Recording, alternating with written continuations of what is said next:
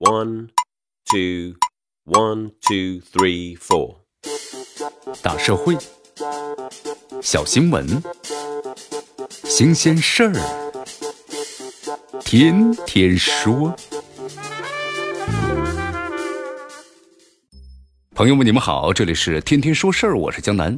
昨天下午的时候，杭州郑女士啊爆料称，自己呢带着宝宝想去杭州的嘉里中心母婴室休息一下，但是苦等了十几分钟啊，这门就是开不了。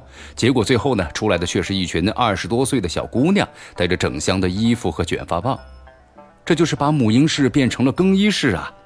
不少年轻女孩都爱在气派的商场里作为街拍的取景地，然而呢，好不容易来一回，只拍这一套衣服哪够啊？舒爽干净的母婴室就成了更衣的不二之选。这母婴室啊，其实在公共场合是为咱们的哺乳、喂食、清洁排泄物等等一系列育儿行为，咱们提供的便利设施的空间。这母婴室在日本、美国等国家有多年的发展历史。他们一般呢多设立在城市当中，机场、商场、公园等人流密集的场所，向携带呢婴幼儿出行的家庭免费开放服务。那么体现着是社会对母婴群体的关怀。但是依据咱们中国城市母婴室白皮书，咱们中国内地所有城市总计拥有的母婴室数量仅仅是两千六百四十三间，其中只有七座城市拥有超过是一百间的母婴室。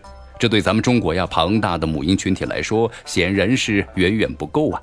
但就是这些珍贵的空间，还有一些非母婴群体为了一己之便，你看看前来抢占呢，实在是让人气愤。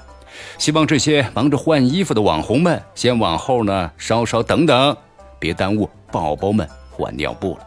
这里是天天说事儿，我是江南，咱们明天见。